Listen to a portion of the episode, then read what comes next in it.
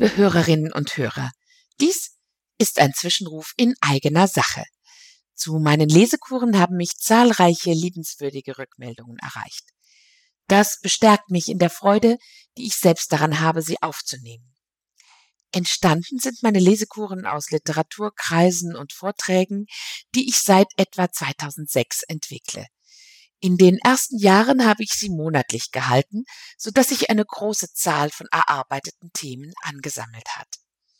Da ich in einem Kurstädtchen im Mittelhessischen lebe und von jeher das Gefühl hatte, dass die Beschäftigung mit Literatur gut tun kann, ja, dass es sich zuweilen anfühlt wie eine Kur, wenn man sich mit richtig gut gemachten künstlerischen Texten befasst, nannte ich meine Vorträge, die teilweise auch in den schönen Kuranlagen von Bad Nauheim stattfinden durften, Lesekuren.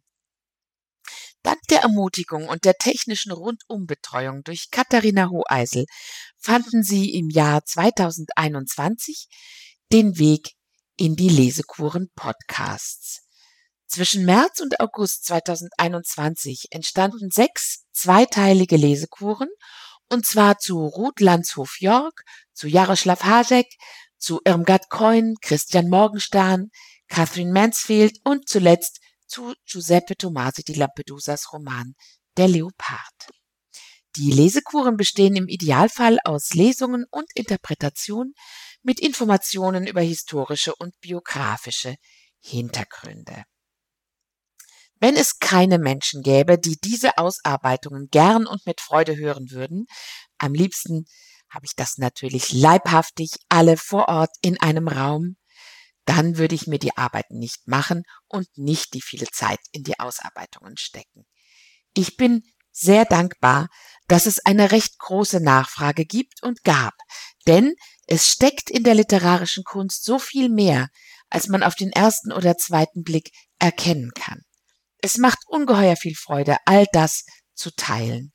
Und es würde überhaupt keinen Spaß machen, wenn es überhaupt niemanden gäbe, der das alles nicht geteilt haben möchte.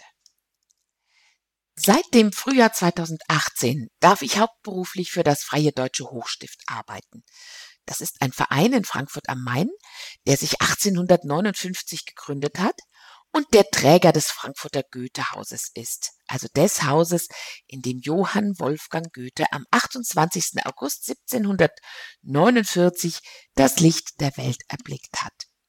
Das Freie Deutsche Hochstift hat aber auch im September 2021 das Deutsche Romantikmuseum eröffnet.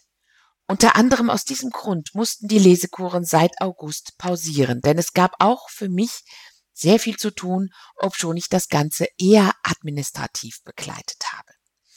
Ich durfte aber auch neue Veranstaltungsformate entwickeln und teils persönlich daran mitwirken. Ich bin also hauptsächlich und am liebsten für die Veranstaltungen des Hochstifts zuständig. Doch privat habe ich noch ganz viele Lesekuren in der Hinterhand und ich freue mich darauf, sie aufzunehmen.